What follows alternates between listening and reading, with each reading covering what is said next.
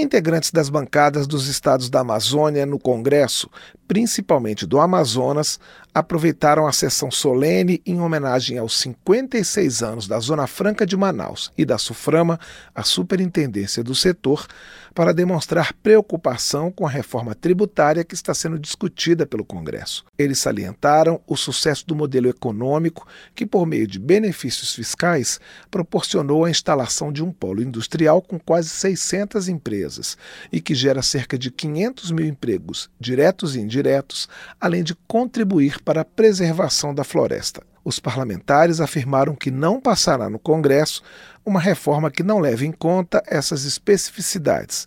O senador Plínio Valério, do PSDB do Amazonas, e o deputado capitão Alberto Neto, do PL do Amazonas, chegaram a apontar o secretário extraordinário da reforma tributária do Ministério da Fazenda, Bernard Api, como inimigo número um da Zona Franca. PEC 45, quando acaba os incentivos tributários do nosso país, ele entende o nosso país como se fosse uma Suíça, como se fosse um país ali da Europa, fácil de se organizar. Mas o nosso Brasil é um gigante que tem diversas desigualdades regionais, que nós precisamos de políticas como essa, efetiva, que leve desenvolvimento.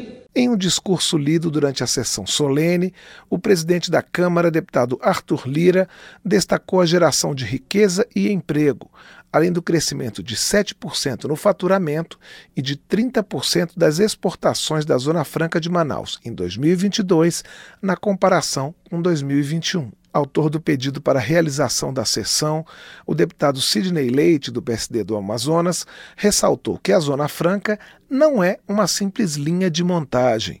Ele lamentou a falta de investimentos em pesquisa para as regiões Norte e Nordeste e rechaçou as acusações sobre o ônus da renúncia fiscal. Dizer que a Zona Franca de Manaus, que o polo industrial tem um custo alto para o país, muito pelo contrário nós somos o único estado do norte e nordeste brasileiro que mais enviamos recursos do que recebemos. Isso é a demonstração clara de que este modelo também, ao longo dos anos, primou pela eficiência. O superintendente interino da Zona Franca, Marcelo Pereira, defendeu um planejamento para o futuro do modelo, com mais infraestrutura para alcançar o interior dos estados amazônicos.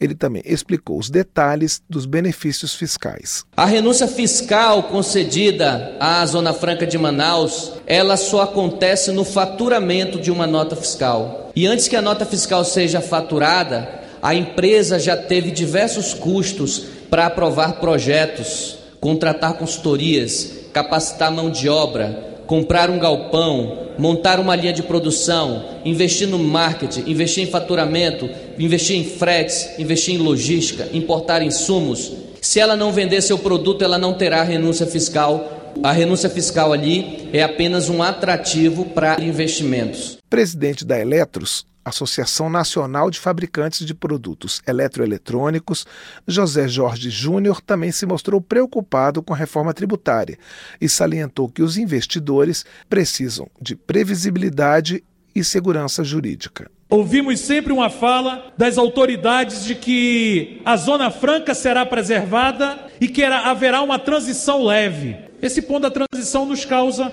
uma certa preocupação. Quando continuamente ouvimos os discursos que dizem que a transição será importante para que as empresas ali instaladas possam utilizar as potencialidades regionais como futuro para a região dos seus negócios. Não pode haver uma substituição do que temos deve haver a complementação. O coordenador do grupo de trabalho que examina a reforma tributária na Câmara, deputado Reginaldo Lopes, do PT de Minas Gerais, ponderou que é consenso que o sistema tributário brasileiro precisa ser melhorado, incluindo mecanismos mais modernos de incentivos regionais. Ele defendeu o secretário Bernardo Api e pediu um diálogo aberto e franco para resolver questões como a da Zona Franca de Manaus. O sistema tributário, ele não pode criar uma regra ao unificar ou simplificar, ficar de costa para o país. Evidente que não. Ele não pode ficar de costa para as questões regionais. Evidente que não. Ele não pode ficar de costa para os de menor poder econômico. Evidente que não, mesmo na tributação indireta.